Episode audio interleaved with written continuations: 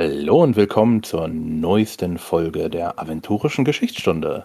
Heute spreche ich wieder Raphael. Hallo Raphael. Hallo. Und natürlich mit dem David. Hallo David. Hallo auch von mir. Und heute ist eine besondere Folge. Heute machen wir eine Folge über, was muss man als Neueinsteiger wissen über DSA. Wir hatten ähm, von Feedback, wo es hieß, ja, also einige Sachen verstehe ich nicht. Wer ist Praios? Ähm, muss man den kennen? Hat man den schon mal gehört? Oder ja, Praios habe ich mal gehört. Der verbrennt doch einfach nur alle, oder? Inquisition, ne? So etwas.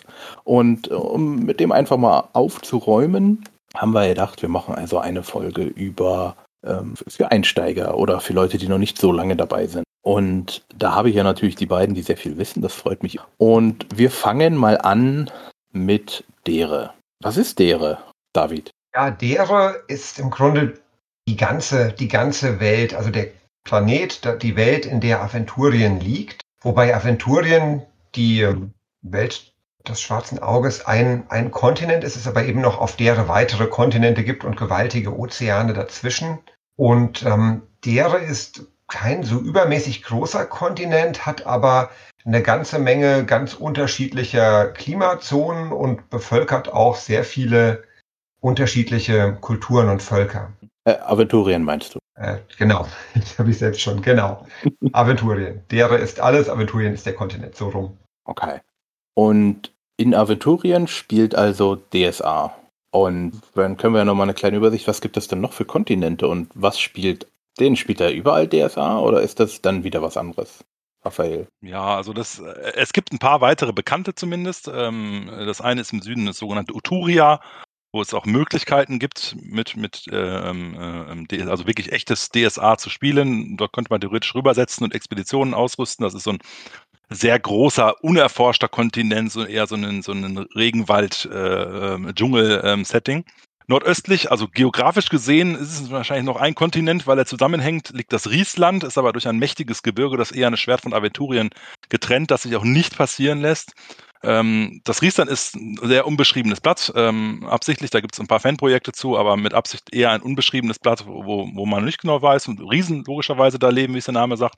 Und im Westen, ich bevorzuge die Bezeichnung Güldenland, so wie man es äh, in Aventurien bezeichnet. Die äh, äh, lokalen Leute dort nennen es Myranor, liegt ein, ein Kontinent, der um ein Vielfaches größer als Aventurien ist und wo äh, tatsächlich die Geschichte vieler Aventurier eigentlich herkommt, weil von, von Güldenland aus sind damals vor vielen tausend Jahren sehr, sehr viele Leute übergesiedelt ins heutige Aventurien hinein.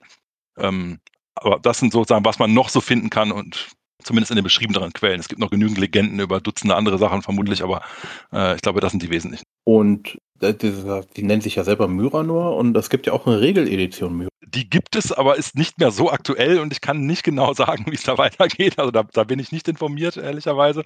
Ähm, aber ja, für, für äh, Myranor gibt es äh, gibt's ein Regelsetting, was aber auch schon ein bisschen in die Tage gekommen ist. Ich würde denken, es gibt immer so lose Ankündigungen. Eines Tages wird das nochmal ordentlich aufgeräumt und auf die Logik von äh, der fünften Edition angepasst, aber dieses eines Tages kann, glaube ich, noch viele, viele Tage dauern. Ich glaube, ähm, so von der Geschichte her war so mein Eindruck oder die Info, dass Myranor praktisch der DSA 4.1 Test war, Kontinent war und das dann ein bisschen anders sich entwickelt hat, aber so, so grob 4.1 und dann kam aber nicht DSA 5 erst nach Myranor und dann nach Aventurien, sondern Myranor. Von der Regeltechnik her ja, genau, vom Hintergrund natürlich ähm, ist das ja, man sagt so immer ein bisschen, äh, viele Leute sagen, so will ich es formulieren, weil ich es nicht ganz so sehe, Aventurien ist eher sogenanntes Low Fantasy ähm, und äh, ähm, äh, ähm, das Güldenland ist eher High Fantasy, wo Katzenmenschen herumlaufen und Löwenartige und äh, diverse riesige Dinge passieren. Ich finde, Aventurien ist schon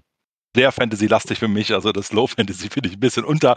Äh, trifft es nicht ganz, aber äh, klar, es sind alles schon noch sehr humanoide Gestalten, die man da spielen kann in Aventurien. Mhm. Das stimmt natürlich. Ah, okay. Man muss auch sagen, vor ein paar Jahren, ich weiß nicht genau wann, ist die Lizenz von Myranor wieder von, äh, also, was, also sie ist zu Ulysses zurückgegangen. Die hatten die ja unterlizenziert zum Uhrwerk Verlag. Und Ulysses hatte mal gesagt, sie wollen noch mal was machen, schon sagte, das anpassen. Wann, wie, wo, wissen wir. Mhm. Schauen wir mal, was so passiert. Okay. David, wir haben jetzt unseren Kontinent Aventurien. Gibt es da ein großes Reich irgendwo in der Mitte? Vielleicht ein Mittelreich? Genau das gibt es. Und es liegt tatsächlich auch genau in der Mitte. Also es hat mal ähm, zu, zu früheren Zeiten ein Autor gesagt, das ist so ein bisschen ähm, Deutschland und die liebsten Urlaubsländer der Deutschen drumherum. Und natürlich ist dann das Mittelreich auch das größte Reich und hat in sich auch wieder eine große Vielfalt an ähm, Kulturen. Es gibt die eher so klassisch mittelalterlich angehauchten Länder und es gibt dann auch im Mittelreich Regionen, die ähm, ja vielleicht eher frühneuzeitlich geprägt sind oder sich auch an verschiedenen ähm, realen Vorbildern so ein Stück weit orientieren. Und das Mittelreich, das ähm, deckt quasi fast alle gemäßigten Klimazonen ab auf dem Kontinent. Es gibt dann den Bereich im Süden noch darunter, da ist eine große Wüste, die Kom-Wüste und dann eben auch Länder, die ähm, ja eher so mediterran oder, oder noch weiter südlich vom, vom Klima her sind und ähm, auch weiter noch im Süden richtig tropische, tropische Gegenden. Und nördlich des Mittelreiches gibt es noch so einen ja, Bereich, da ist so gemäßigt bis kühl, ich sag mal skandinavisch, und dann eben das, das ewige Eis. Aber das mhm. Mittelreich ist tatsächlich, wenn man nur auf die reine Ausdehnung schaut, der, ja, das größte, das größte Reich Turien. Und ist auch für viele Helden der, der Herkunftsort oder Geburtsort. Ja. Und im, es gibt im dem aventurischen Almanach oder kurz das Exzision, Regelwerk. Ähm, Ulysses sagt, du brauchst zum Spielen grundsätzlich nur das Regelwerk plus den Almanach. Und ähm, dann gibt es zwar noch so Re Regionalbände oder so, aber die sind halt nicht zwingend erforderlich. Und im Almanach, falls ihr euch das ähm, mal holt habt, dann findet ihr auch so eine schöne Übersichtkarte. Da habt ihr dann das Mittelreich in der Mitte. Und ähm, dann das, ähm, ja eigentlich das wichtigste Reich überhaupt, äh, die Bing der Zwerge direkt im Mittelreich. Ich warte ein bisschen geteilter Meinung sein. Äh, äh, als, als Autor, Mitautor einer Elfenkampagne muss ich natürlich da ein bisschen gegenhalten, aber ja, äh, die Bingen der Zwerge, die liegen ja auch nicht, nicht mehr nur geografisch im Mittelreich. Ne? Ähm, äh, es gibt tatsächlich äh, äh, im Wesentlichen äh, mehrere äh, Zwergenvölker. Xorlosch ist sicherlich eine der wichtigsten Bingen. Äh, das liegt genau im Mittelreich. Aber mittlerweile hat es auch die Zwerge ein Stückchen weiter in den Südosten in so ein eher arabisch angehauchtes Setting vertrieben. Die Tulamidenlande und den angrenzenden Raschtulswall, also ein sehr mächtiges Gebirge, wer auch durchaus ein Grenzgebirge ist, aber eher auf der, der tulamidischen Seite, haben auch mittlerweile mit den Brillantzwergen eben auch einige dort eine neue Heimat gefunden, sodass die Zwerge halt kein mittelreichisches Phänomen Phänomen sind, äh, aber natürlich sich auch in gemäßigteren mhm. Zonen lieber umhertreiben, als in Wüsten oder im ewigen Eis äh, mhm. zu sein. Ja. Okay. Also wir können sagen, das Mittelreich ist ähm, ja Deutschland im Mittelalter, viele verschiedene kleine Staaten, die aber du in diesem Mittelreich mehr zusammenarbeiten und einen gemeinsamen König oder Königin haben, auf die sie auch hören. Ja, das war schon mal anders. Äh, äh, also es gibt den Kaiser, beziehungsweise aktuell die Kaiserin, äh, mhm. Die ist äh, formell äh, die Herrscherin über alle Mittelreicher und über alle Könige, Fürsten und so weiter. Ähm, vor, also als viele DSAler angefangen haben, 1984, da gab es noch den sogenannten guten Kaiser Hall. Ähm, äh, das war wirklich so ein echter, also äh, zumindest von seiner Titel her als nicht ausgelebt, aber das wäre so ein echter Kaiser gewesen, der wirklich alles äh, formal unter sich hatte, weil sein, sein, sein Vorgänger, sein Vater Reto eben das auch entsprechend zusammengeholt hat. Ähm, es hat viele Schicksalsschläge für das Mittelreich seitdem gegeben, die man auch in vielen Abenteuern miterleben konnte. Und die neue Kaiserin Rohaya, die Enkelin von äh, Kaiser Hall, ähm, äh, ist tatsächlich zwar formal eine Kaiserin, aber auch eine reisende Kaiserin. Das heißt, ihr eigentlicher Kaiserhof ist äh, durch einen Schicksalsschlag nochmal zerstört worden in Gareth. Ähm, sie reist jetzt durch ihre Provinzen und die Provinzherrscher sind schon sehr mächtig. Sie, sie beugen zwar das Knie vor ihr, aber es gibt äh, welche, die tun das äh, inbrünstiger, wie zum Beispiel die ähm, Herzogin von Weiden, die auch ihre, ihre Schwertmutter ist. Äh, Weiden ist ähm, äh, Schild des Reiches und ähm, Weiden steht immer zur, zur Kaiserin, das wird auch immer so sein. Und andere wie äh, zum Beispiel die Herrscher aus Nordmarken oder Almada, die doch etwas mehr von ihrer Freiheit für sich beanspruchen ähm, und, und zwar auf die Kaiserin durchaus hören, aber eben nicht im Sinne von, also gefühlt so ein bisschen wie in der Bundesrepublik vielleicht, wenn man sich die Corona-Krise anschaut und doch jeder, äh, mhm. äh, jeder Ministerpräsident doch ein bisschen sein eigenes Ding machen möchte und nicht das, was Angela Merkel sagt. Also so ein Stück weit kann man das vielleicht auch vergleichen, ja. Ja. Ähm, du hast gesagt, es ist ihre Schwertmutter? Genau, ähm, äh, Rohaya ist ähm, damals als, als Knappin ausgebildet worden von der Herzogin Walpurga von Weiden und dementsprechend eng ist die Bande auch. Und Weiden ist auch tatsächlich eine eine Provinz, wo so richtig das typische Rittertum durchkommt. Ne? Da, da hat Ehre noch viel zu sagen. Das, da ist Fortschritt ganz weit weg. Also so etwas Fortschrittliches wie Armbrüste wird man da schon selten finden. Da wird auf klassisches Rittertum gesetzt. Da haben die Leute ihr, äh, man zählt nichts, wenn man in Anführungszeichen sich nicht äh, zum Ritter schlagen lässt. Man, man hat eine Lanze dabei, ein Schwert dabei und wenn der Ork kommt, steht man in der ersten Reihe und verteidigt das Reich. Also das ist wirklich ganz klassisches Rittertum im Wein. Okay. Aber was ist eine Schwertmutter? Was macht die? Einfach nur die, die Ausbilderin oder? Genau, also äh, ähm, sie ist halt, äh, Rohaya ist als Knappin an den äh, äh, ähm, zur Herzogin Walpurga gegeben worden. Das heißt, sie hat dort ihr, äh, äh, ja, gelernt tatsächlich, jahrelang höfische Formen gelernt, den Schwertkampf gelernt, ähm, wahrscheinlich noch Dutzende andere Sachen. Es werden mich alle Weidener Briefspieler, die ich kenne, wahrscheinlich verteufeln dafür, dass ich die Details nicht kenne, aber äh, äh, es ist, äh, ja, es, David hilft mir jetzt gleich bestimmt. Also, ähm, ja, man, man wird da zur Ritterin ausgebildet und lernt dabei all diese Fähigkeiten, die ein Ritter kennen muss und natürlich auch in dem Fall von Rohaya und äh, Walpurga sicherlich das eine oder andere politische, wobei Walpurga von beiden jetzt nicht die größte Politikerin ist, weil sie eben so eine geradlinige Ritterin ist, ja.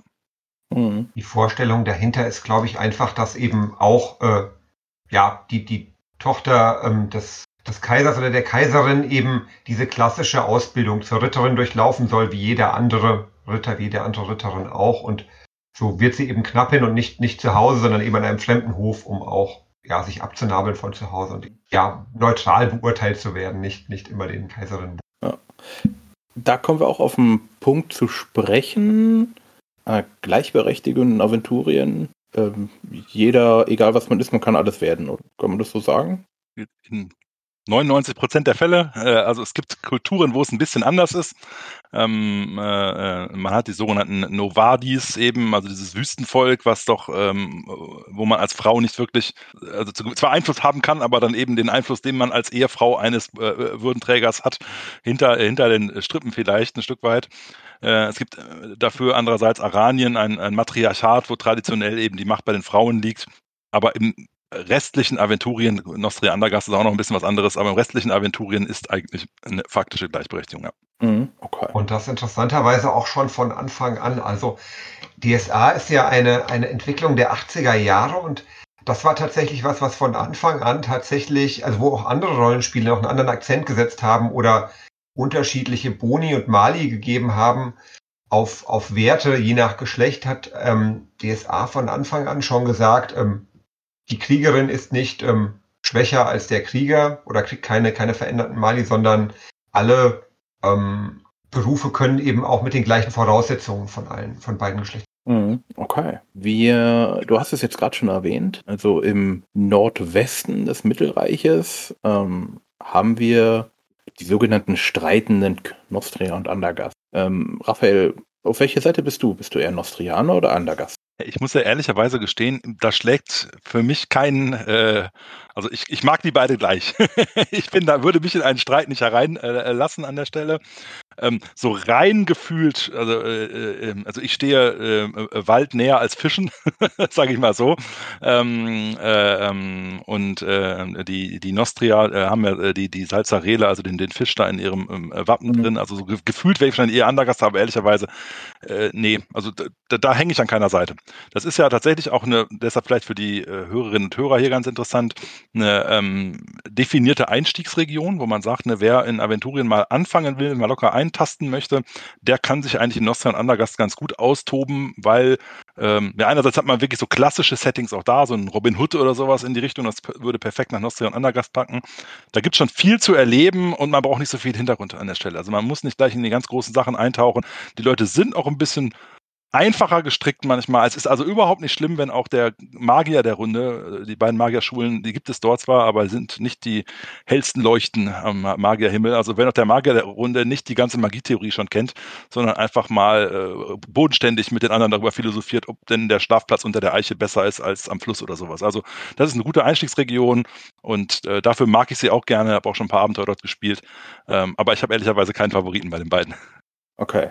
David, du eher Nostria oder Andergast? Also ich mag, ich mag die beide auch gern, tendiere aber tatsächlich eher zu Nostria. Ich glaube, das hängt damit zusammen. Mein allererstes ähm, offizielles Abenteuer, was ich für das Schwarze Auge geschrieben habe, das ähm, ist in Nostria angesiedelt. Von daher hatte ich mich damals auch viel beschäftigt mit der Region bei der Recherche, bei der Vorarbeit und ich glaube daher hm. hat das so ein kleinen Sympathiepunkt mehr bei mir, das Königreich okay. Nostria. Dann äh, haben wir jetzt schon die Region aufgeteilt. Äh, David ist Nostria und äh, Raphael ist äh, ähm, Andergast. Das Interessante ist, das seht ihr jetzt nicht in unseren Videos. Ähm, David trägt blau und Raphael rot, was ja auch so die Farben der beiden ähm, Reiche sind. Was ist nun Nostria und Andergast? Das sind ja zwei Staaten, die nebeneinander existieren und eine Erzfeindschaft pflegen und sich eigentlich immer nur noch äh, aufs Maul hauen und sich die Grenzen täglich, wöchentlich, jährlich immer mal wieder verschieben. Nun, ähm, wenn man jetzt den Nostrianer fragt, wer angefangen hat, sagt er der Andergaster und der Andergaster sagt äh, andersrum der Nostria. Aber ich würde sagen, wir fangen einfach mal im südlicheren Bereich an. Äh, David, erzähl uns doch mal Nostria. Was muss man über Nostria wissen? Ja, Nostria, das ist, ähm, Nostria liegt ähm, zu einem guten Teil an der, an der Küste, auch an einer, ja, unruhigen Küste und ist zu einem weiteren guten Teil ähm, bewaldet, sodass man auch versucht hat, eben nutzbares Land dem Meer abzutrotzen durch den Bau von Deichen. Und ähm, die spielen eine große Rolle für die Nostria, denn ähm, wenn die nicht instand gehalten werden oder wenn eben eine große Sturmflut kommt, dann ähm, ist große Gefahr für die Menschen. Viele Nostria leben vom Fischfang. Die Salzarele ist auch ähm, ja, Wappenfisch äh, und ja, Wappentier. Ähm, und ähm, viele ähm, Nostria sind auch ähm, von ihrem Wesen her, würde ich mal sagen, im Vergleich jetzt zum, zum typischen Mittelreicher, stark auch ähm, vom, vom Aberglaube durchdrungen ist. Man, man spricht nicht von den Göttern, man spricht die Götter gar nicht unbedingt mit Namen, man spricht eher von den Überderischen, weil man nicht genau weiß, vielleicht gibt es ja noch irgendeinen, den man nicht im Blick hat, den will man auch nicht verärgern und die Götter extra mit Namen anzurufen, das macht man auch nicht ohne guten Grund, weil man will auch nicht zu viel Aufmerksamkeit auf sich lenken.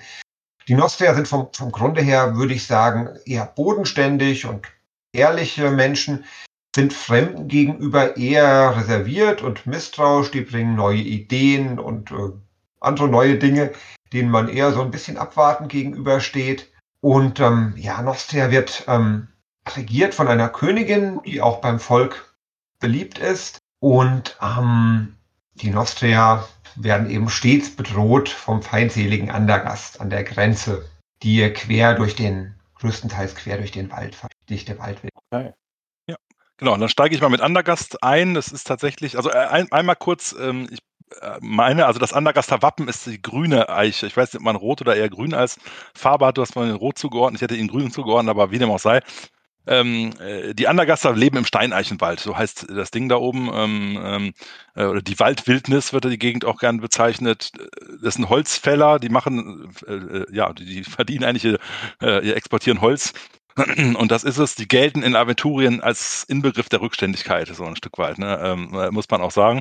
Andergast ist auch noch ein sehr patriarchalischer Staat tatsächlich. Äh, da ähm, weicht man eben auch noch ein Stück von dem allgemeinen Setting ab und ja, das sind halt Naturburschen, äh, so will ich es mal im, im, wahrsten Sinne des Wortes äh, formulieren. Ähm, sie hängen so ein Stück weit äh, äh, in so einer Sandwich-Position, weil auf der einen Seite sind die Nostria, die, die, können sie nicht ganz so ab, aber gar nicht so weit weg sind auch die Orks durchaus von dem mit dem, mit dem Orkland, ähm, was ja nun, die erstmal nun, wie eigentlich in ja, generischen äh, Fantasy-Spielen, äh, auch im Aventurien einfach mal so die, äh, die Rasse der Bösewichte ist jetzt. Ne? Also nicht im Sinne von, äh, dass die, also, also im Sinne von einfach sind Aggressoren. Sie sind aggressiv, sie wollen expandieren, sie wollen gewinnen, sie, sie lieben Wettstreit.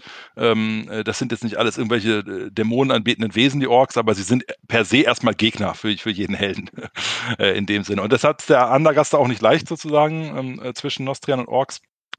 Ähm, ja, viel mehr kann man ehrlicherweise aus meiner Sicht auch gar nicht zu den Undergastern sagen. Es gibt da, wie gesagt, eine, eine Magierschule, die ist tatsächlich auch sehr gut spielergeeignet aus meiner Sicht. Ähm, ähm, wenn man mal einsteigen möchte mit einem Magier, äh, die haben nämlich, es ist eine Kampfzauberschule, also man kann da auf vielen Abenteuern äh, nützliche Fähigkeiten rausziehen und sie verstehen sich eben nicht so auf Magietheorie, dass man also auch sich nicht zu viel anlesen muss, ähm, wenn man mal einsteigen möchte und, und, Magier spielen möchte. Man ist dann halt tatsächlich, also unter Magierkollegen wird man wahrscheinlich so belächelt, ähm, ähm, ähm wie, äh, ja, wie man vielleicht so der Hauptschüler von einem Gymnasiasten angeschaut wird oder so. Aber naja, man hat halt auch eine Schule besucht und und äh, idealerweise auch einen Abschluss geschafft. Also deswegen alles gut. Mhm. Okay, kann man noch irgendwas sagen ähm, zu dem Kriegen, warum sie weiß man. Wie tief willst du denn hier einsteigen in das, was als Meisterinformationen gerne bezeichnet wird? Also ja, mhm. es gibt da etwas dahinter. Äh, ich würde es mal mhm. so vorsichtig formulieren.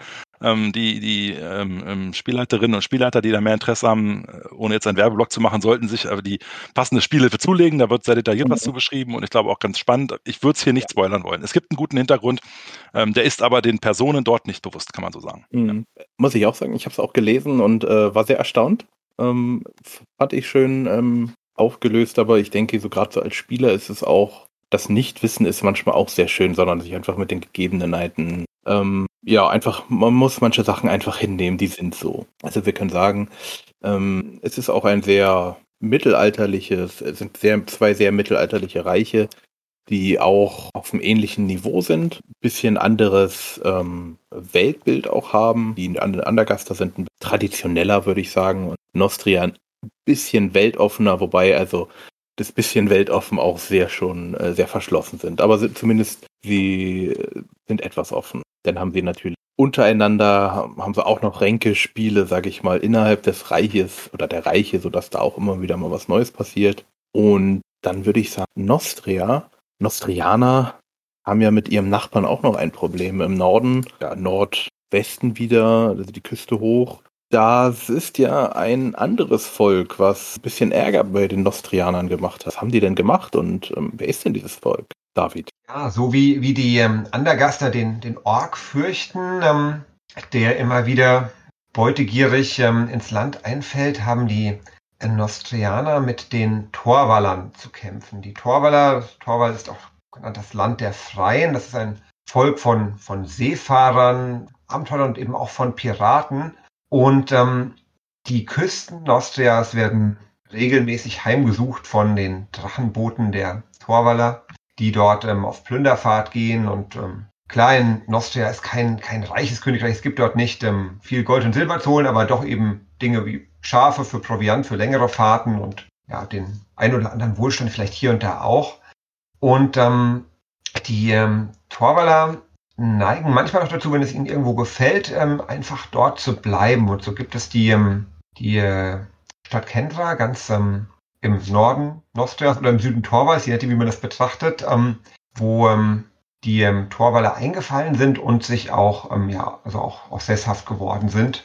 Und das ist so ein bisschen eine Furcht, die die ähm, Nostria umtreibt, dass, dass die Torwaller eben kommen. Torwall ist kein sehr dicht besiedeltes Land. Die ähm, Menschen dort sind ähm, meistens in, in Sippengemeinschaften und in dörflichen Strukturen organisiert. Sie haben auch ein gewähltes Oberhaupt, den obersten Hetmann oder die oberste Hetfrau, je nachdem wer das Amt innehat.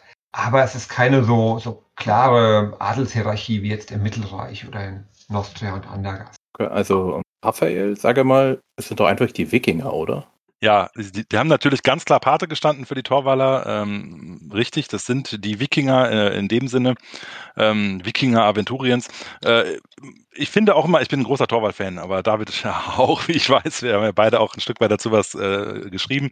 Ähm, die, ich, ich möchte Torwall nicht noch die Seefahrt reduzieren, das ist mir wichtig. Der Torwall hat ein ganz tolles äh, Binnenland auch, da leben natürlich dann auch kleinere Sippen und das ist auch ein, ein Hort für spannende Abenteuer, äh, kann man glaube ich auch sagen. Also diese ganze Nordwesten Aventuriens, eben das Reich der Torwaller, wobei eben Reich in dem Sinne nicht, nicht wie ein Mittelreich ist, sondern wie da schon sagt, es gibt den obersten Hetmann, ähm, aber selbst wenn der sagt, wir fahren jetzt alle auf Kaperfahrt, dann kommen trotzdem nicht alle gleich mit davon. Ähm, ähm, und es werden so äh, immer wieder ähm, Jaldings abgehalten, also man kommt zusammen und debattiert lange und trifft Entscheidungen oder im Winter zieht man sich zurück und, und verbringt äh, in den großen Städten wie Torwall, die dann plötzlich drei, vier, fünf Mal so groß sind wie im Sommer, äh, den Winter zusammen, bis man endlich wieder auf See fahren kann. Also das hat schon ein ganz eigenes, schönes Flair und ist nicht vergleichbar mit einem strukturierten Start. Mhm. Also was muss man noch als neuer Spieler über Torwall wissen? Es gibt die Torwaller, es gibt den Staat Torwall und die Stadt Torwall. Richtig. Ich äh, selber finde immer, also, weil meine Anfänge, muss ich ja auch gestehen, als ich mit DSA angefangen habe, da konnte ich, obwohl ich äh, äh, irdisch gesehen Wikinger total spannend finde, konnte ich mit Torwall nicht so viel anfangen. Weil in den Klischee DSA-Startsachen war der Torwaller derjenige, der einen Bonus auf Körperkraft gekriegt hat, der hatte eine Axt in der Hand und war strunzendumm, äh, aber hat dem meisten Hiebe ausgeteilt.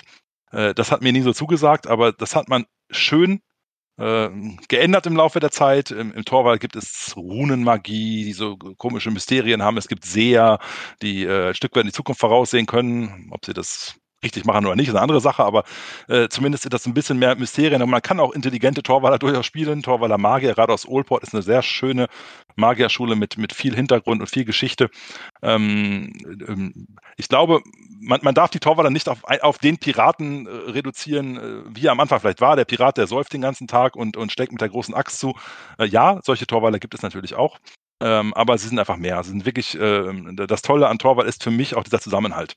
Also wenn man einmal auf See zusammen eben ist mit der Torwaller Mannschaft, äh, insbesondere Torwall, ganz, ganz wichtig. Also Mannschaft ist eigentlich auch hier das falsche Wort, denn kein, äh, keine Nation ist so auf Gleichbehandlung bedacht wie die Torwaller. Also ähm, äh, da gibt es wirklich äh, Männer und Frauen äh, absolut äh, gleich gehalten und, und sie hassen Sklaverei über alles. Also das ist das Schlimmste. David sagt schon, das sind die Freiheitsliebenden.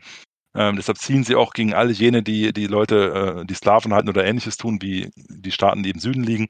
Ähm, und so eine Schiffsgemeinschaft ist einfach, oder auch eine, eine Landgemeinschaft äh, auf so einem Hof im Winter, das ist einfach etwas, was dieses Zusammenhaltsgefühl, glaube ich, auch sehr gut transportiert und wo man auch äh, in der Heldengruppe sehr viel miterleben kann einfach.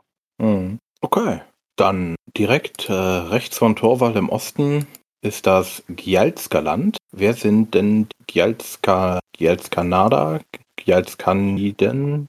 Gjalska, einfach nur Gjalska. Gjalska Länder, wenn man sagen möchte, aber Gjalska ist der Eigenname.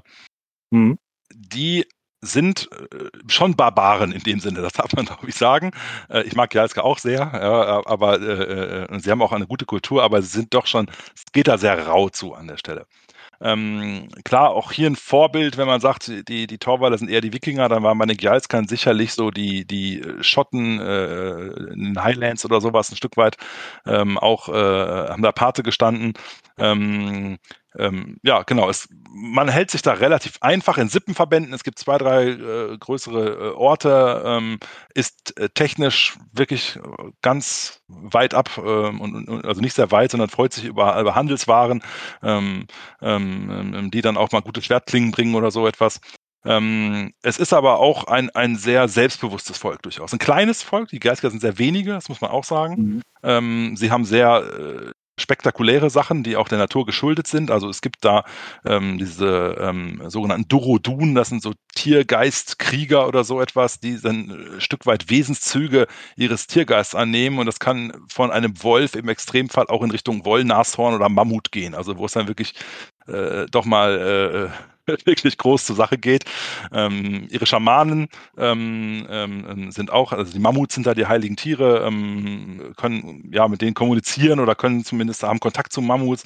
Also das, da geht es schon größer zur Sache sicherlich, aber es ist wie gesagt, eigentlich ein sehr kleines Volk und ähm, sie haben halt auch keine echten Ausgebildeten, also sie haben wirklich wenig, was in Wissenschaft geht. Es gibt da keine Magierschulen oder Gelehrten, sondern es ist genau dieses traditionelle, man berichtet, äh, der, der, der, der, der ähm, äh, Brennochdun, also der, der Schamane, gibt es weiter an, an seinen Schüler, an seine Schülerinnen und so hält man so ein bisschen Wissen und ähm, viele Sachen sind auch böse, dann meidet man die lieber und die Schamanen sagen, da solltet ihr nicht hingehen, dann geht man da auch nicht hin. Also es ist schon ein etwas einfacheres Volk, aber ein sehr, sie können sehr herzlich sein tatsächlich auch da oben. Ein bisschen, mhm. ein bisschen rau und aber wirklich aventurisch gesehen eher eine kleinere kleinere Randnotiz an, an, an Größe. Ja. ja.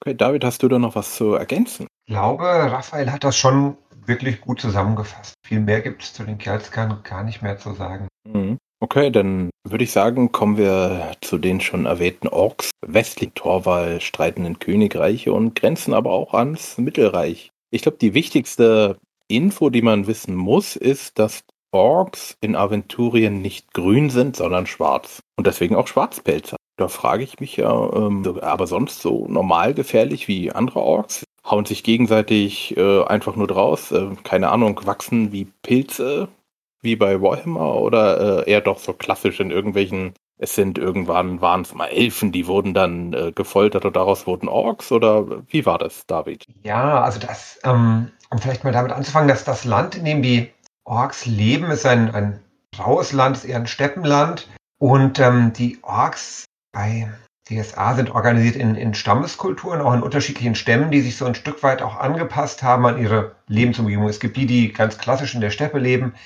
diejenigen, die eher in gebirgigen oder waldigen Regionen leben und die, die in sumpfigen Gebieten leben. Was ihnen aber allen gemein ist, ist eben eine, eine ja, starke Territorialität und auch Aggressivität.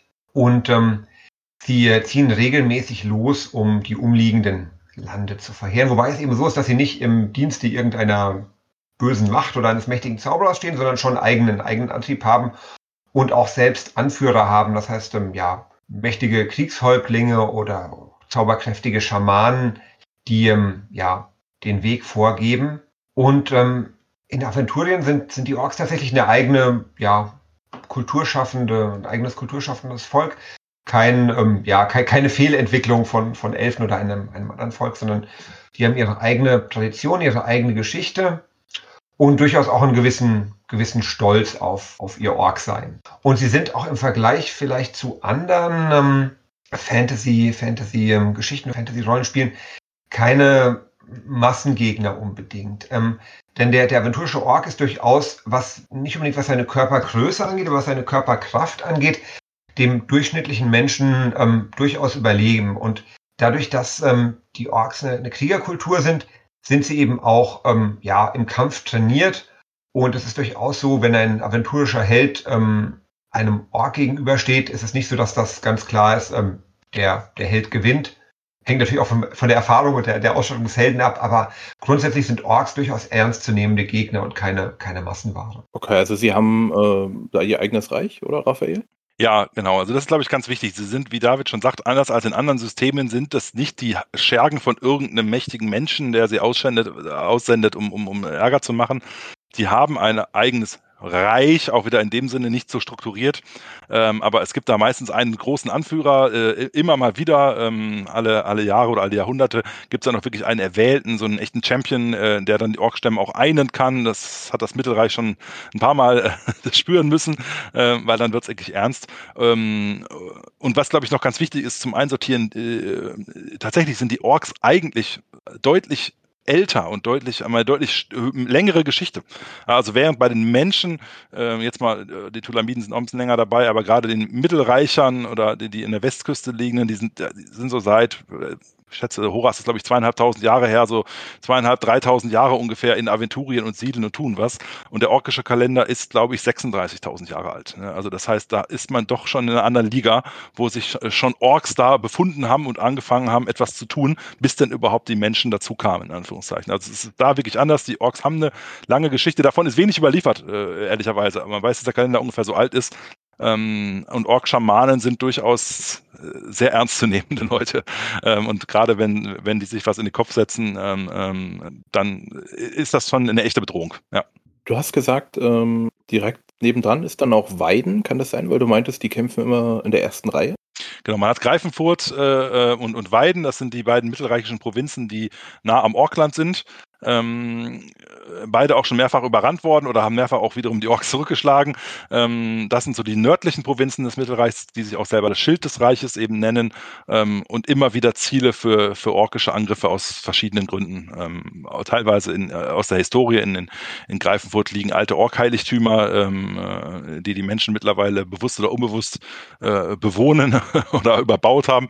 Ähm, und äh, ja, zu Weiden, das ist so eine ja, Antipathie war schon untertrieben, aber es ist halt gegenseitig. Es ist auch eine Art des, Respe des, des, Respekts durchaus. Also der Ork weiß schon, der Weidener Ritter ist der Mensch, mit dem er zu tun hat ähm, äh, und an dem er erst mal vorbeikommen muss. Aber das passt ja auch so ein bisschen in die orkische Philosophie, ist zumindest so meine Sichtweise ähm, an der Stelle, dass die, die Orks, die lieben Wettstreit, die lieben Herausforderungen ähm, und die sagen sich, naja, wenn ich Weiden mal geschlagen habe, dann ne, der Rest quasi äh, passiert dann da unten. Die können nichts, die Verweichlichten. Deswegen suche ich mir ruhig mal die starken Gegner und, und, und, und messe mich mit denen das kostet Weiden relativ viel Blut, aber bisher haben sie erfolgreich dafür äh, auch die Stellung gehalten, muss man sagen. Ja. Es gibt aber doch auch einen Landstrich mit menschlichen Siedlungen, die von den Orks überrannt wurden und besetzt wurden. Welche sind das? Du meinst das Sweltland wahrscheinlich oder das Swelttal? Das ist, mhm. ähm, früher hieß es das Weltscher Städtebund. Das ist eben nicht dem Mittelreich zugehörig. Ähm, und daher, in Anführungszeichen, hat das auch keinen Verteidigungsfall, würde man heute sagen, ausgelöst, äh, als die Orks es äh, überrannt haben. Aber ja, ähm, da gibt es eine ganze Reihe von Städten, ähm, allen voran das durchaus bekannte Lowangen, ähm, äh, was entweder von Orks besetzt ist oder eben wie Lowangen ähm, äh, Tribut an die Orks zahlen muss, ähm, damit sie, man die Menschen dort weiterleben können, ja. Und wie lebt sich das da so im besetzten oder jetzt im Ork eingegliederten Gebiet? ist äh, ein Gebiet für Abenteuer, würde ich es mal nennen. Nicht wahr? Also gerade Lowangen ist eine der größeren Städte Aventuriens. Ähm, ich habe es jetzt nicht ganz im Kopf, aber ich würde Top 5, vielleicht, also Top 10 auf jeden Fall, aber vielleicht auch in den größten 5 äh, drin ähm, könnte ich mir vorstellen. Ähm, äh, hat zwei Magierakademien, äh, Schauplatz unzähliger Abenteuer. Ähm, viele, viele spannende Geschichten fangen dort an oder enden dort. Ähm, da ist es immer mal gut, als Held vorbeizukommen. Ähm, aber natürlich, wenn, wenn der Weg dorthin unsicher ist, weil äh, orkische ähm, äh, Truppen sich das äh, nehmen äh, können, was sie wollen von einem äh, Heldenzug. Ähm, äh, das ist ein, ein, Stoff für Abenteuer. Andererseits gibt es eben genügend Händler natürlich auch, die sagen so, wo kann man mehr Geld verdienen, als wenn ich nach Lowangen wirklich es schaffen würde, mal ähm, äh, äh, ein paar Waren zu bringen, die wir nicht mehr haben. Also das äh, kriegt man richtig viel Geld für. Man muss halt nur irgendwie an den Orks vorbei. Also deswegen guter Stoff für Abenteuer auf jeden Fall. Ähm, da bietet sich das an aus Meistersicht finde ich auch immer einen, äh, äh, eigentlich ein ganz guter Ort, um den ähm, Spielern manchmal so ein bisschen zu demonstrieren, ähm, das, was ihr macht, hat Folgen. Äh, das finde ich ja sehr wichtig in Aventurien. Ne? Und da geht es mir nicht darum, dass wenn jetzt irgendwie die, äh, die Spieler einen, einen Geweihten anpöbeln, dass dann der Blitz vom Himmel kommt und die Spieler erschlagen werden, weil das wird nicht passieren in dem Sinne. Ähm, aber genau das, wenn ich jetzt halt der Meinung bin, äh, da sind drei blöde Orks, ähm, äh, die kommen mir hier krumm, ähm, wir sind zu fünft, hauen wir die doch nieder. Kann man machen. Wird ihnen auch gelingen wahrscheinlich. Aber dann kommen vielleicht die Brüder und hauen die Bauern nieder, die in der Gegend wohnen, weil sie sauer auf die Menschen sind. Ja, also deswegen, da sieht man eigentlich ganz gut, ähm, die Helden haben so ein bisschen schwierige Situationen. Also manchmal äh, bietet es sich einfach an, auch, auch wenn man in der vermeintlich stärkeren Position ist, mit den Orks zu kooperieren und ein Tribut zu lassen, damit die Orks nicht hinter es eben an den unschuldigen Menschen dort auslassen, die sich nicht wehren können, wenn die Helden plötzlich weg sind. Mhm. Warum hat sich Lowagen und das Weltall, warum waren die oder sind die nicht? Ist das jemand von euch? Raphael. Gerade nochmal. Ähm, warum ist Lowagen und das Weltall nicht im Mittelreich? Warum sind die kein Teil davon, wenn es eine der größten Städte ist? Ja, ich, ich glaube tatsächlich, dass die, ähm, dass die, die Lande am Sveld, die waren ja früher in diesem Swelschen Städtebund organisiert, dass die von jeher ähm, ihre, ihre Unabhängigkeit warte nicht. Ich glaube, es gibt, also bin ja jetzt auch tatsächlich wahrscheinlich, ich glaube, es gibt in der Geschichte Lowangs auch keine Zeit, wo das, wo das Teil des Mittelreichs früher mal gewesen ist. Es ist vielleicht auch so ein bisschen, ähm, also wie, wie in realen ähm, Entwicklungen, auch dass eben die Menschen, die nicht zufrieden sind mit der Situation im Mittelreich oder was, dass sie halt immer weiter in die Randgebiete ziehen und sich dort ihr eigenes aufbauen. Und ich vermute, dass auch die, die Länder am Sveld, dass es damit sich ähnlich verhält, weil ich mich nicht entsinnen kann, dass, dass die Region mal Bestandteil des Mittelreichs. Das ist ein Stück weit auch so, ein, so ein ähm, ja, Wild, Wild-West-Setting oder, oder ja, im Setting, was quasi im Jahr erst ähm, besiedelt wird, wo, wo auch die, also abseits der Städte, die, die menschliche oder orkische Siedlung sehr dünn ist. Also wo man sagen kann, dass das vielleicht einfach auch Neuland mhm. Okay. Dann das Orkreich der Schwarze hinter uns und weiter nach Westen gehen. Im aventurischen Almanach steht ja die Wälder des Norden. Was? Nach Osten aber eher. Äh, Osten, genau. genau. Im Osten, im Westen haben wir ja Torwall und das Kielskerland. Äh, Im West, blablabla. Im Osten sind die Wälder des Nordens. Was sind die Wälder des Nordens? Wer wohnt da? Ja, das sind jetzt, kann ich natürlich sagen, äh, ich, ich wäre übertrieben, wenn ich sage, das ist die schönsten, äh, die Reiche äh, der Welt, weil ich bin gar nicht so ein großer Elfenspieler. da habe ich auch selber erstmal ein, einmal einen gespielt. Aber natürlich sind das im Wesentlichen zählen dazu die Salamandersteine auf jeden Fall. Die Salamandersteine, das ist tatsächlich das Kerngebiet ähm, der aventurischen Elfen. Klar, es gibt auch noch Elfen, die an anderer Stelle leben, aber ähm, Au- und Waldelfen ähm, kommen aus der Gegend. Ähm, und das sind wirklich so ja, es sind, es sind magische Orte, äh, kann man explizit wirklich sagen. Also da, da sind die Rückzugsgebiete der Elfen, die Wälder sind sehr dicht. Ähm, am, am, Rand gibt es auch einige Städte, auch durchaus mit Gerasim einen Ort, ähm, wo Menschen und Elfen gut zusammenleben. Ähm, äh, und ja, äh, die Salamandersteine sind ein Ort zahlreicher Mysterien. Da gibt es gerade, wenn es ein bisschen äh, sphärischer wird in den Abenteuern, dann führt man die vielleicht in die Salamandersteine rein. Da gibt es eben einige und ähm, sind explizit auch nicht im Detail beschrieben, finde ich auch sehr gut so, ähm, was es da noch alles geben könnte. Denn wie gesagt, die Elfen sind eines der mysteriösen Völker Aventuriens. Sie sind aber sehr mit Magie verbunden. Ähm, und was es vielleicht noch in den Salamandersteinen für Sachen zu entdecken gibt, das können hoffentlich noch Generationen von DSA äh, Spielern, Spielleitern und Autoren sich überlegen und, äh, äh, und dann zusammenführen sozusagen. Ja. Okay, also, aber grundsätzlich kann man sagen, die Elfen Aventuriens kommen alle daher. Ja, nein. Also sie sind heute der Rückzugsgebiet, das Rückzugsgebiet der Elfen. Wir werden ja im, im aventurischen Podcast noch irgendwann weiter in den Zeitalter voranschreiten. Die Elfen haben ähm, bis tief in dem Gebiet, was David ganz eingangs mal nannte, die Wüste Kom äh, ähm, herein im Süden Städte gehabt. Bis ganz oben im ewigen Eis hatten sie Elfenstädte. Also die Elfen waren vor einigen Zeitaltern, äh, also sind noch, Zeitaltern noch gar nicht so viele her, aber ein paar tausend Jahre sind es schon, waren wirklich verstreut über Aventurien. Ähm, aber sie sind eben im, im, im, Rückgang, die Kultur, und äh, ähm, sie, die Manderschein ist so ein bisschen das Urtümliche, wo sie sich hin zurückziehen, wo jetzt die heutigen Elfen äh, äh, im Wesentlichen herkommen, aber äh, historisch gesehen waren die Elfen schon fast überall, sag ich mal. Man versteht dich gar nicht. Du müsst einmal dein Mikro anmachen. Ach so, ja, danke. Also wir haben die, ähm, es gibt ja kurze Übersicht würde ich jetzt mal für die Elfen mal dazwischen packen.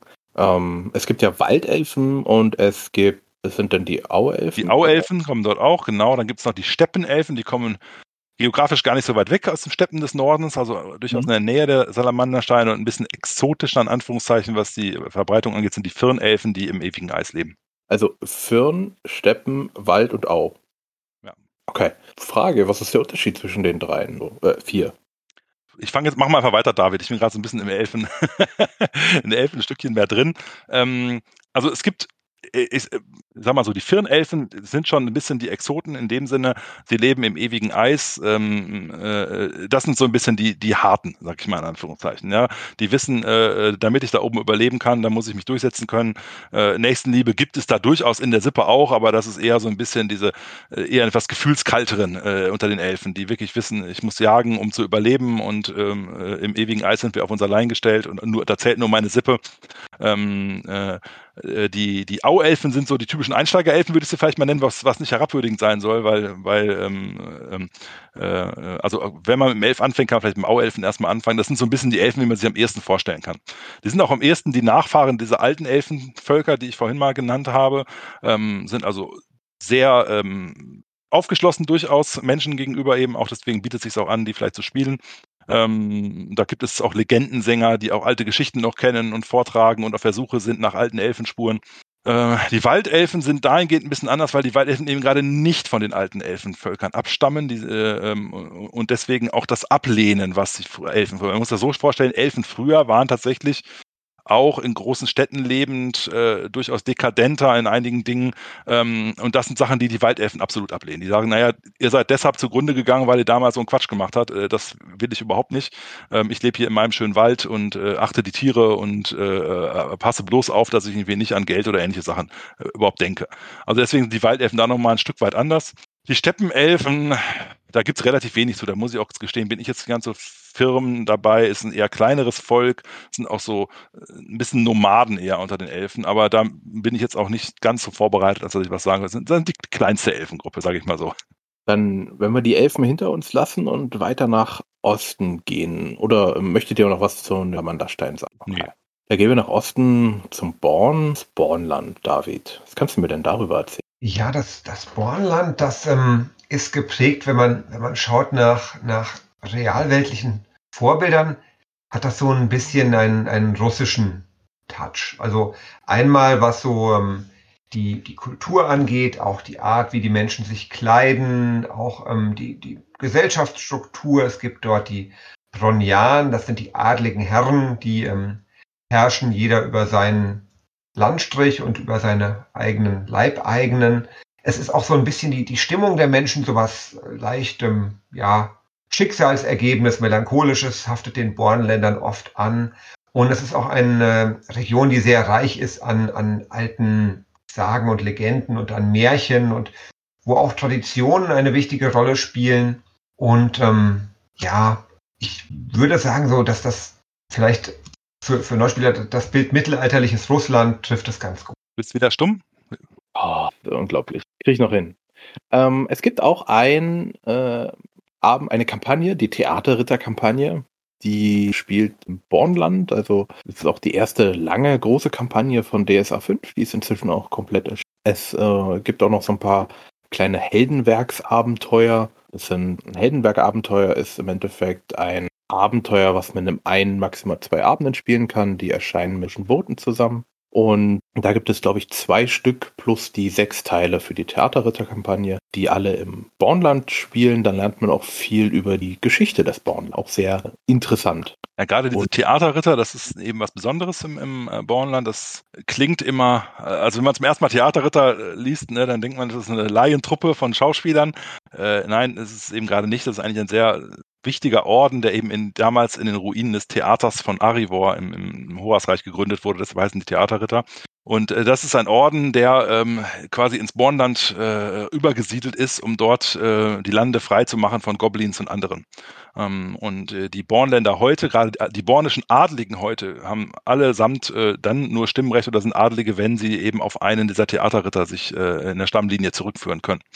Äh, deswegen ist das in Theaterritter auch wenn der Orden noch nicht mehr existiert, der ist ähm, äh, vor einigen Jahren oder vor einigen Jahrhunderten mittlerweile eben äh, zerschlagen worden, ähm, äh, bilden ihre Nachfahren noch sehr wichtige Sachen, äh, wichtige Personen im, im Born. Das sind sehr viele Mysterien, die sie umgeben. Ne? Also warum, äh, es gibt Dutzende Mysterien, was die Theaterritter dort gemacht haben sollen. Einige von denen werden eben aufgelöst in dieser Kampagne, ähm, aber es gibt noch genügend offene Fragen, glaube ich, rund um die Theaterritter, die eben in Born eine sehr wichtige Stellung einnehmen, auch wenn der Orden eben nicht mehr existiert.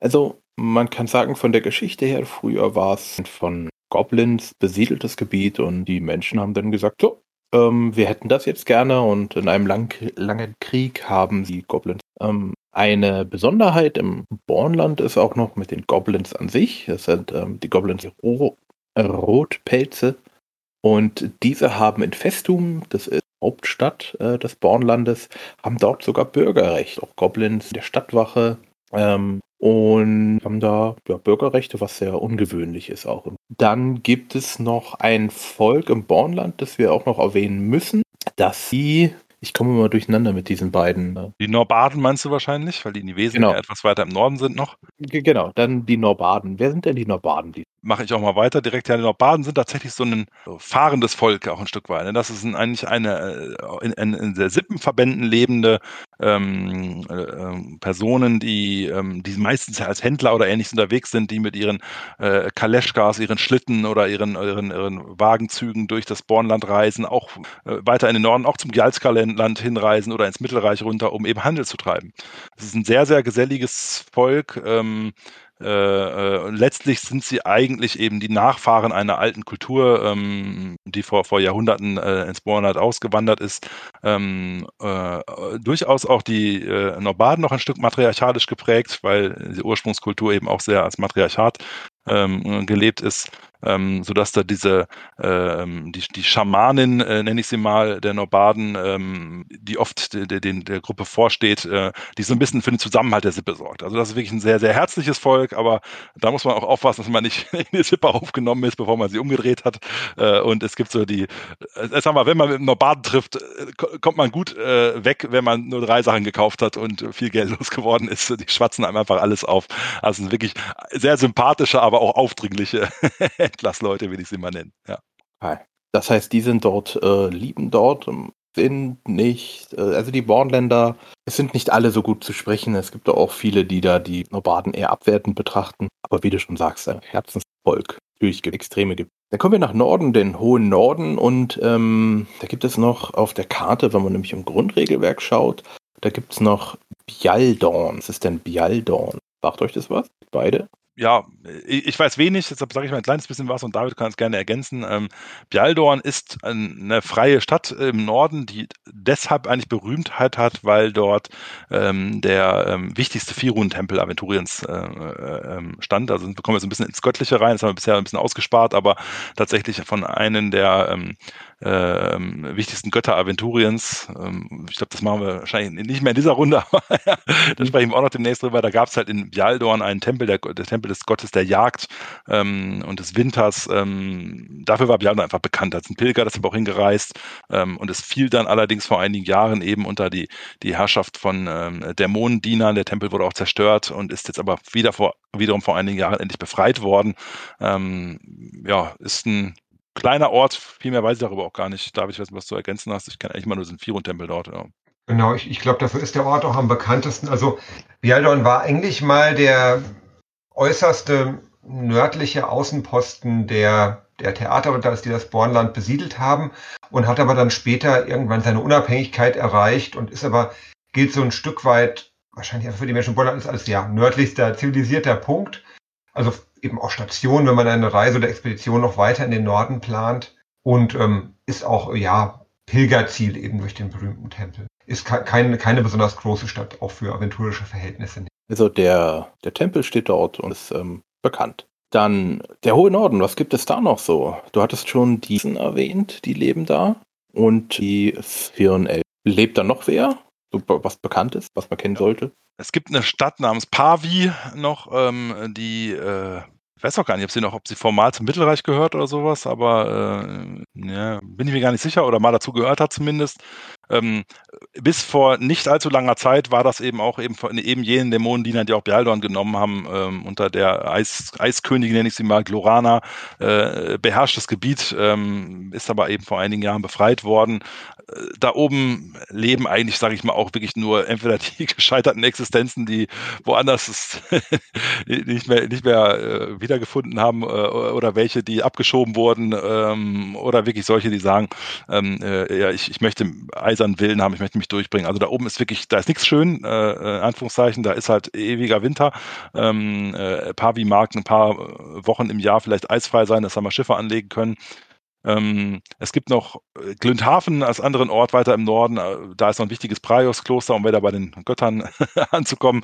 Ähm, ähm, sehr spärlich besiedelt. Wie gesagt, in die Wesen gibt es noch, das sind auch so Stammesverbunde äh, von Menschen, meistens sehr, sehr viele Rothaarige dabei, sind ein gut Volk von Jägern ähm, ähm, und die sich sehr den Wölfen sehr nah äh, fühlen. Die haben halt eine eigene Glaubenswelt, wo sie an die Himmelswölfe glauben und ähm, sind sehr naturverbundene, äh, hervorragende Fährtenleser und Jäger, aber ja, naturverbundene Eiskenner, mhm. würde ich sie mal nennen, ja.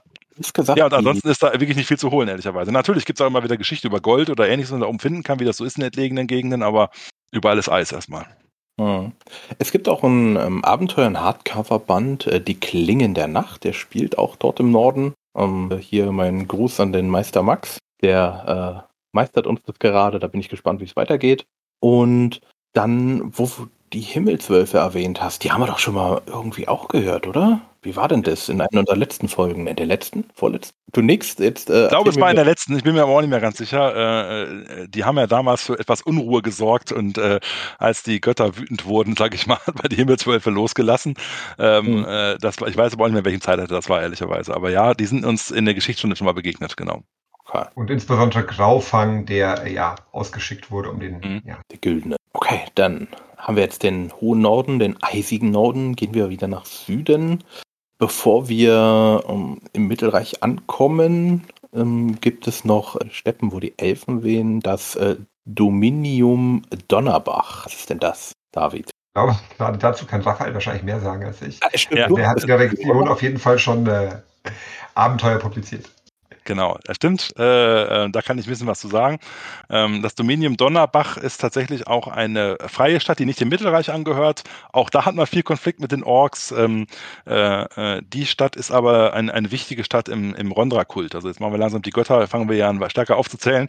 Ähm, dort ist ein sehr wichtiger Rondra-Tempel, ist auch eine sehr wichtige Rondra-Geweihte und eigentlich war es bisher immer nur die kleine Stadt Donnerbach um ein bisschen herum an äh, Rittergütern, aber in besagtem Abenteuerband Sturm geboren entscheidet man im Dominion, wir müssen auch mal uns ein bisschen expandieren, uns nach Osten begeben und fängt dort an, eben diese Hardorper Ebene, die etwas äh, östlich davon gelegen ist, zu besiedeln. Ähm, und äh, genau, es ist halt auch, ich sag mal, ein Stück weit, man ist sich relativ nah mit Weiden, äh, so will ich es mal mhm. formulieren. Mhm. Ja, es ist so ein bisschen ähnlich wie in Weiden. Man gehört nicht dem Mittelreich an, aber Rondra ist ähm, äh, das Mittel der Wahl. Ähm, man hält die Rittertugenden hoch und äh, stellt sich äh, gegen den Ork. Ähm, also so gesehen hat man da schon einige Gemeinschaft, äh, Gemeinschaftskeiten zu Weiden, ja. Mhm. Also du hast, es, es gibt ein Abenteuer, Donnerwacht 1 und 2. Ja, Donnerwacht hat nichts mit Donnerbach zu tun, äh, ah, okay. irritierenderweise. Aber ja, Donnerwacht äh, äh, mittlerweile als Hardcover erhältlich, das beides enthält. Ähm, das spielt eher im Swelche Städtebund und im Orkland. Ähm, aber in, im Dominium Donnerbach gibt es den Band Sturm geboren, der ist noch aus DSA 4-Zeiten, ich weiß nicht, wie der noch erhältlich ist. Ähm, da geht es um die Besiedlung der Hardopper-Ebene tatsächlich. Das war auch mein erstes Abenteuer für DSA, ja. Ah, okay. Naja, dann äh, wieder was gelernt, okay. Also ähm, Donnerwacht, das ist also im Svelta, wo wir schon gesprochen haben, und dann das andere warten wir noch, dass etwas Neues rauskommt. Okay, gehen wir weiter ins Mittelreich. Im Mittelreich gibt es ja noch ähm, etwas Dunkleres, etwas, etwas, was im Schatten, Schatten landet. Könnt ihr mir darüber erzählen? Ja, du hast schon ganz richtig gesagt, es liegt im Mittelreich, war auch früher ein Teil des Mittelreichs, ist also quasi ein, ein, ein Stück erobertes Mittelreich.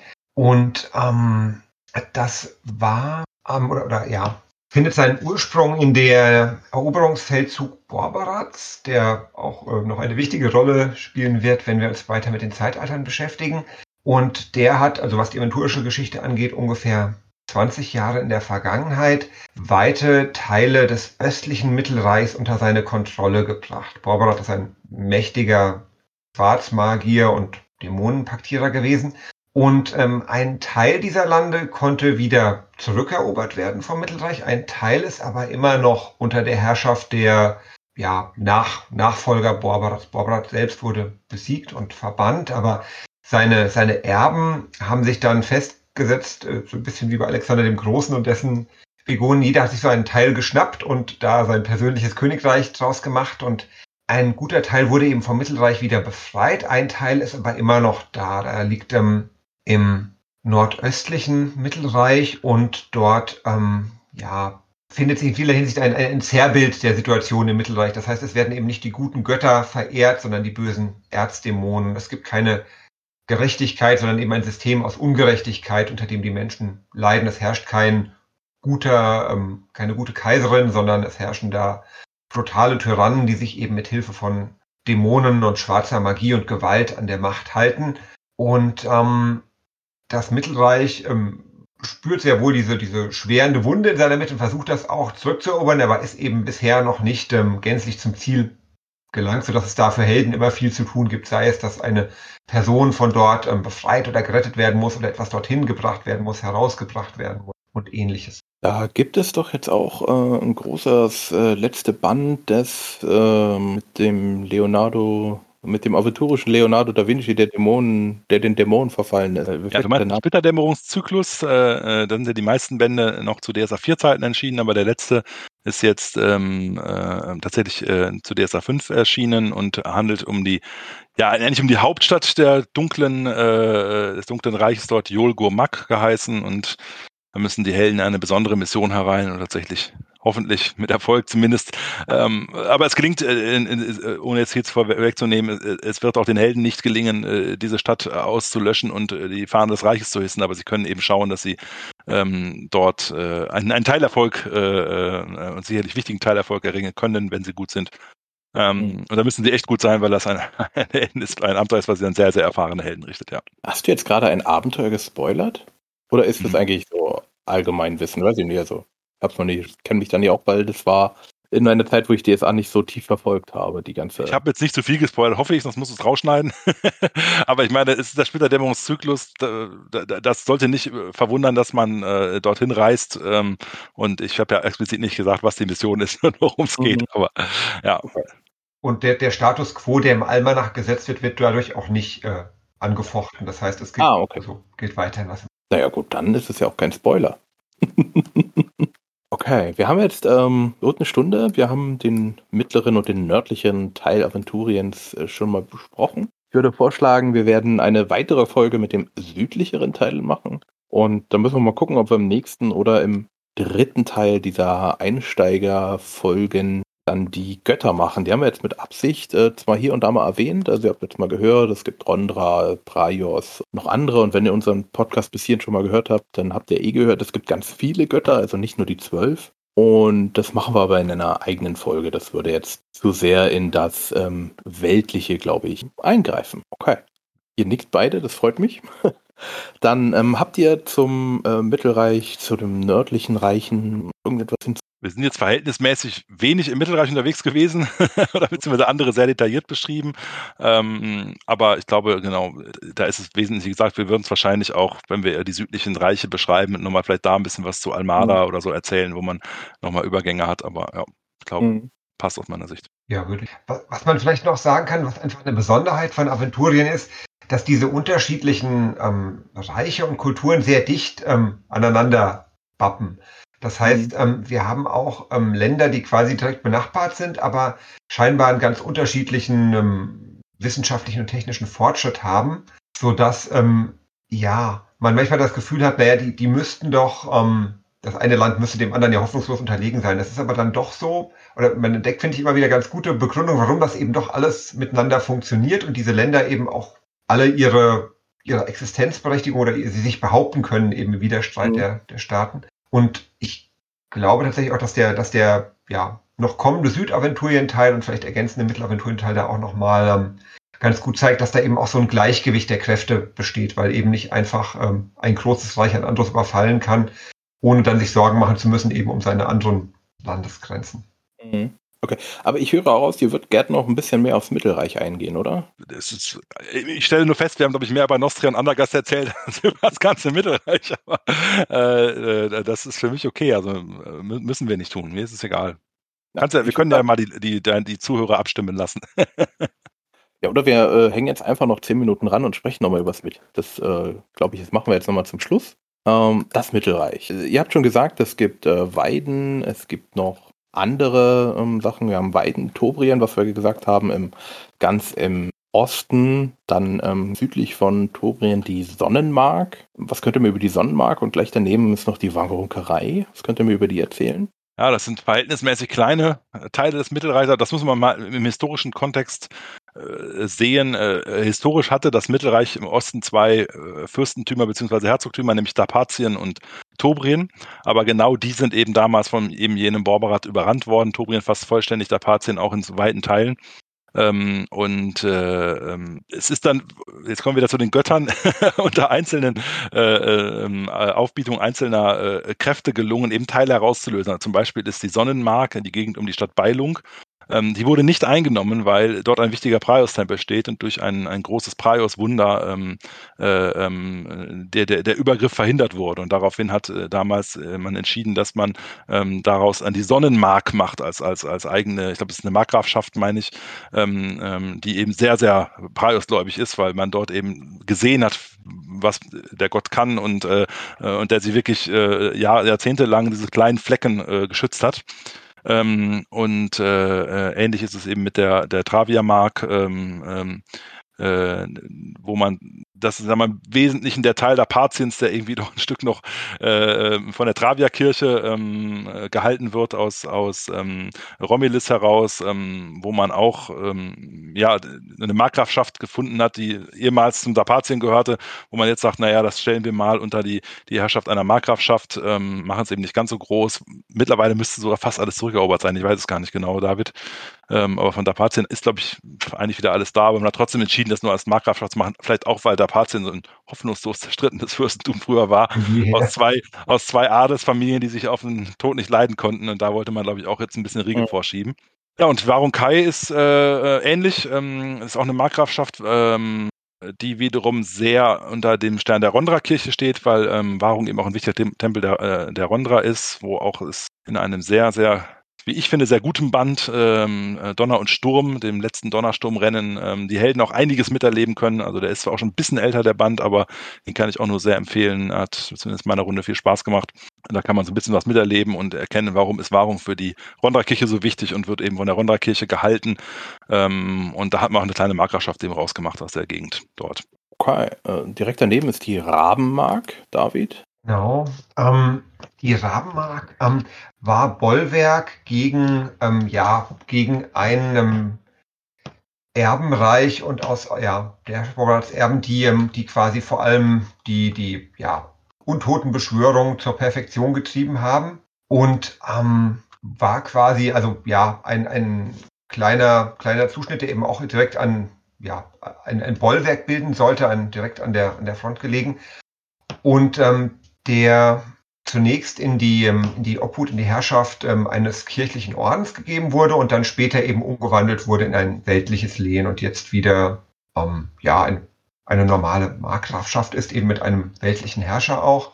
Das ist ähm, ein bisschen ein, ein düsteres Land, auch ein düsteres Setting. Also da ist viel ähm, Nebel und da gibt es viele Gräber und da gibt es auch noch vereinzelt Untote, die umgehen und das ist auch so ein bisschen ein Wiederaufbausetting.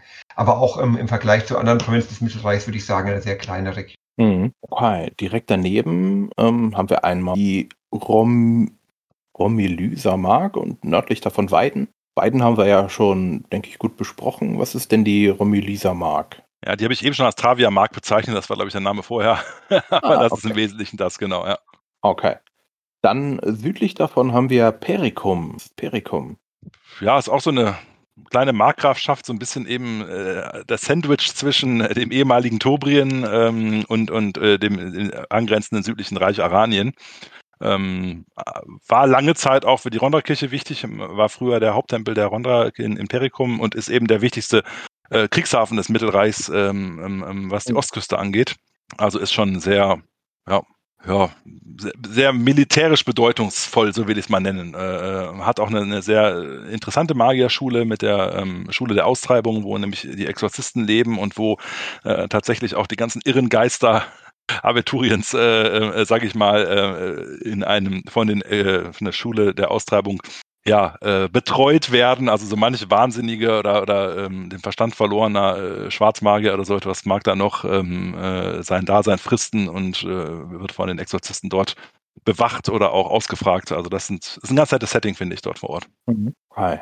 Dann haben wir den, das Herz von, vom Mittelreich, äh, Garizien mit der Hauptstadt Gareth und dem, du hast gesagt, äh, da war mal die Burg der Kaiserin. Ja, genau. Gareth ist die Hauptstadt des Reiches und hatte auch die neue und alte Residenz, also gleich mehrere äh, Kaiserschlösser. Aber im Jahr des Feuers gab es dann ein paar Tragödien, die ich jetzt auch nicht näher ausführen möchte, auch wenn das eigentlich schon ein bisschen länger heißt, das Abenteuer. Aber seitdem äh, ist die Kaiserin eben auf Durchreise, zieht von einer Pfalz zur anderen äh, und ist sicherlich auch ab und zu mal in Gareth, aber auch die, ähm, die äh, Hauptstadt, also die, die ganzen Reichsapparat, äh, der ganze Verwaltung ist nach Ellenwina damals verlagert worden. Ich glaube, die ist auch immer noch in Ellenwina, David meine ich, ne? Genau, ja. Da ist, also Gareth ist zwar formal noch die sicherlich die größte Stadt auch, ähm, und ähm, aber sie beherbergt nur noch höchst selten die Kaiserin und die kaiserlichen Beamten sind eben auch nach Ellenwina ausgelagert.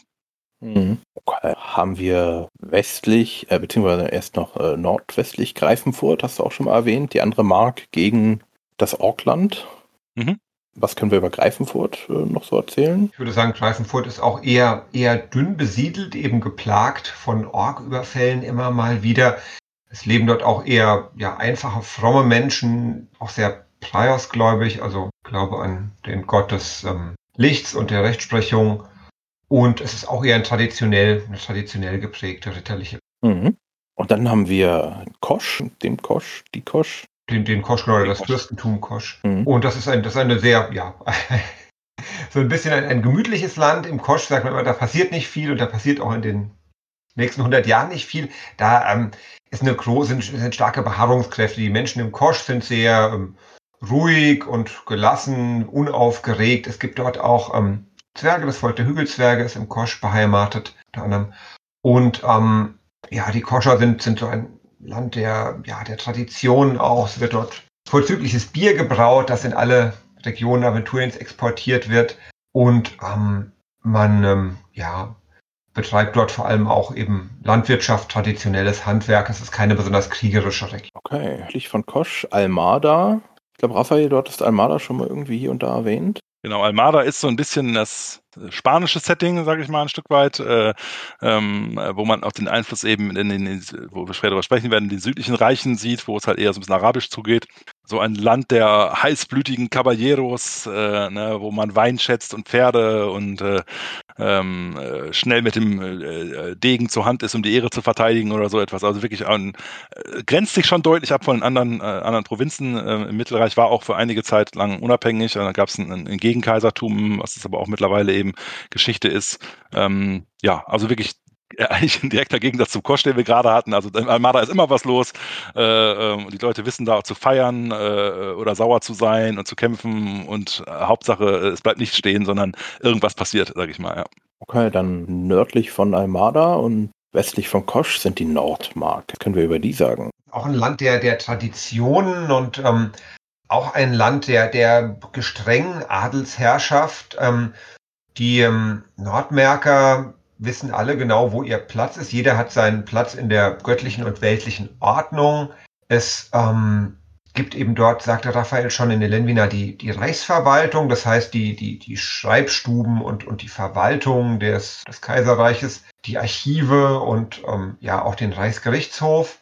Und ähm, in den Nordmarken ist man Magie gegenüber und Magiewirkern eher misstrauisch bis feindselig gegenüber eingestellt. Es gibt dort auch nur eine einzige Zauberschule, eine weiße Akademie, die aber auch eher so ein Nischendasein führt. Und ähm, ja, man kann sagen, die, die Nordmärker stehen so ein bisschen in dem Ruf, ähm, wenn es zur Schlacht geht, kommen sie gerne zu spät. Sie kommen immer erst nach der Schlacht an. Das äh, hängt ihnen so ein bisschen nach. Soweit ich weiß, übrigens äh, allein deshalb geschuldet, weil bei der größten Schlacht, die es äh, bisher gab, solange äh, die aventurische Geschichte, hat man schlichtweg redaktions- oder autorenseitig vergessen, dass das Nordmerker ja auch äh, Truppen entsenden sollten. Also bei der Aufteilung fehlten sie einfach und dann hat man es im Nachhinein so gedreht, dass man, die sind einfach nur zu spät gekommen und seitdem ist das ein Running Gag, dass die Nordmerker eigentlich immer zu spät kommen mit ihren Truppen. Wohlweislich damals auch beim alten Herzog Gerst Gorsam, äh, sicherlich nicht ohne Kalkül, der lieber seine Leute schonen wollte und äh, sie deshalb ein Stück weit etwas lang. Aber das wäre jetzt böses, da, böse Nachrede bei einem armen alten Herzog, aber das mag er mir nachsehen. Ah, okay. Dann Albernia, direkt an der Küste. Was können wir über Albernia? Ja, Albernia ist äh, ein Reich, wo man eben sehr nah mit, mit, mit Feen ist. Also es gibt da sehr viele Feenlobulen, mit Farindel, eine sehr mächtige und bekannte Fee, und den Farindelwald auch, mit Havena eine sehr große Stadt, die für viele Aventur oder viele Spieler auch so der Erstkontakt mit DSA war, weil es die erste echt groß beschriebene Stadt war. Das sind auch durchaus, also sie haben so ein paar Torwaldsche Wurzeln auch, also sind auch sehr freiheitsliebende Leute, die auch sich schon ein paar Mal vom Mittelreich mindestens einmal am Los gesagt haben und sich erst recht nicht sagen lassen wollen, was ihnen aus Gareth oder so oder Ellen Wiener, die Nordmerker kann man schon gar nicht leiden, was auch irgendwie verständlich ist. Die einen sind eben sehr äh, autoritär denkend, äh, ähm, äh, traditionalistisch und die Albernier sehr freiheitsliebend und äh, ähm, bestehen auf ihre, ihre Sachen. Also äh, die geraten regelmäßig aneinander. Ja, ist so ein bisschen so ein keltisch-irisches Setting, würde ich es mal nennen, ähm, äh, äh, angelegt und ähm, ja, das glaube ich, dass man sagen kann. Mhm. Haben wir denn die letzte Provinz im Süden Albernia? Ja, die ähm, Markgrafschaft Windhag, das ist auch ein, würde ich sagen, eher dünner besiedeltes Gebiet, ähm, sehr felsig, gebirgig. Ähm, gibt es viel Wildnis, gibt es auch eine Menge Räuber und Schmuggler, die das Land unsicher machen. Auch ähm, Orks und Goblins leben da, wilde Tiere. Westwinddrachen findet man dort und ähm, Piraterie ist auch nicht selten gesehen. Es ist auch eher eine, ja, eine raue Provinz, Land, das Helden braucht. Ja, es ist, glaube ich, generell Aventurien braucht Helden. Das stimmt. Gut, dann haben wir das Mittelreich jetzt abgeschlossen. Vorerst, also wir werden ähm, zu den ganzen Reichen irgendwann in späteren Folgen Geschichte der einzelnen Reiche oder Grafschaften genauer beleuchten. Das ist jetzt erstmal nur grober Überblick. Dann würde ich sagen, haben wir doch irgendetwas vergessen zu erwähnen jetzt, was ihr noch erwähnen möchtet? Raphael. Jetzt sind wir lieber still, bevor es nochmal zehn Minuten extra gibt. ja, okay. Ähm, super. Dann äh, danke ich euch äh, äh, schon mal für die Zeit, denn ähm, das Thema vorm Thema ist jetzt das Thema nach dem Thema, was ich am Anfang irgendwie dann vergessen habe, weil ich so einen tollen äh, Einstieg hinbekommen habe, den ich so selber nicht erwartet habe. Ähm, ihr schreibt gerade, oder Raphael, ihr schreibt beide, glaube ich, an, ähm, es gibt ein Crowdfunding. Ulysses hat ja dieses äh, alte Männer spielen alte Spiele und Ulysses äh, publiziert alte Spiele neu. Und äh, was macht ihr denn da gerade? Genau, das ist eher ein kleinerer Auftrag, da sind wir auch mit relativ vielen Autoren dran tatsächlich. Ähm, ähm, oder die, ist das schön verteilt. Ähm, da werden halt alte Bücher, Grimmzahns Fallen, diverse äh, klassischen Beschreibungen, so universal äh, ähm, äh, Fantasy ähm, Unterstützung, sage ich mal, ähm, neu aufgelegt, also wirklich äh, im Sinne auch echt nur neu aufgelegt, ähm, ohne Änderungen. Und da wird es eben von uns einen Part geben, wo man wir mal aufschreiben, was bedeutet das eigentlich für Aventurien? Wie kann man diese Dinge in Aventurien verwenden? Was steckt da regeltechnisch hinter oder was könnte bei einem Setting passieren oder so etwas, ja. Und ich hatte eingangs äh, schon gesagt, ich bin überrascht bei einer oder anderen Sache zu sehen, aha, möglicherweise kommt der eine oder andere DSA-Zauber also daher. Mhm. da merkt man doch, dass die, die, die äh, es zeitlich irgendwie zusammenpasste, äh, diese Werke und, und das Entstehen von DSA. Ah, okay. Ja, und dass sich auch immer wieder eine Dinge gegenseitig ähm, beeinflussen und befruchten, weil man, weil man eben Ideen äh, liest und übernimmt und ähm, auch Dinge miteinander in Verbindung setzt und dadurch wieder was Neues entsteht. Mhm. Okay, super. Dann, ich danke euch beide äh, für die Zeit, für die Expertise. Es hat mir schon wieder sehr viel Spaß gemacht. Ich freue mich auf die nächsten äh, ein bis äh, x Folgen äh, Aventurien DSA für Einsteiger. Euch da draußen, danke für die Aufmerksamkeit. Falls ihr Fragen noch habt äh, zu den Teilen, die wir bis jetzt schon besprochen haben, stellt sie uns über, äh, wie ihr möchtet, E-Mail, Facebook, Homepage, YouTube, überall. Und danke für die Aufmerksamkeit. Schönen Abend, schönen Morgen, Mittag. Bis zum nächsten Mal. Ciao. Tschüss. Tschüss auch von mir.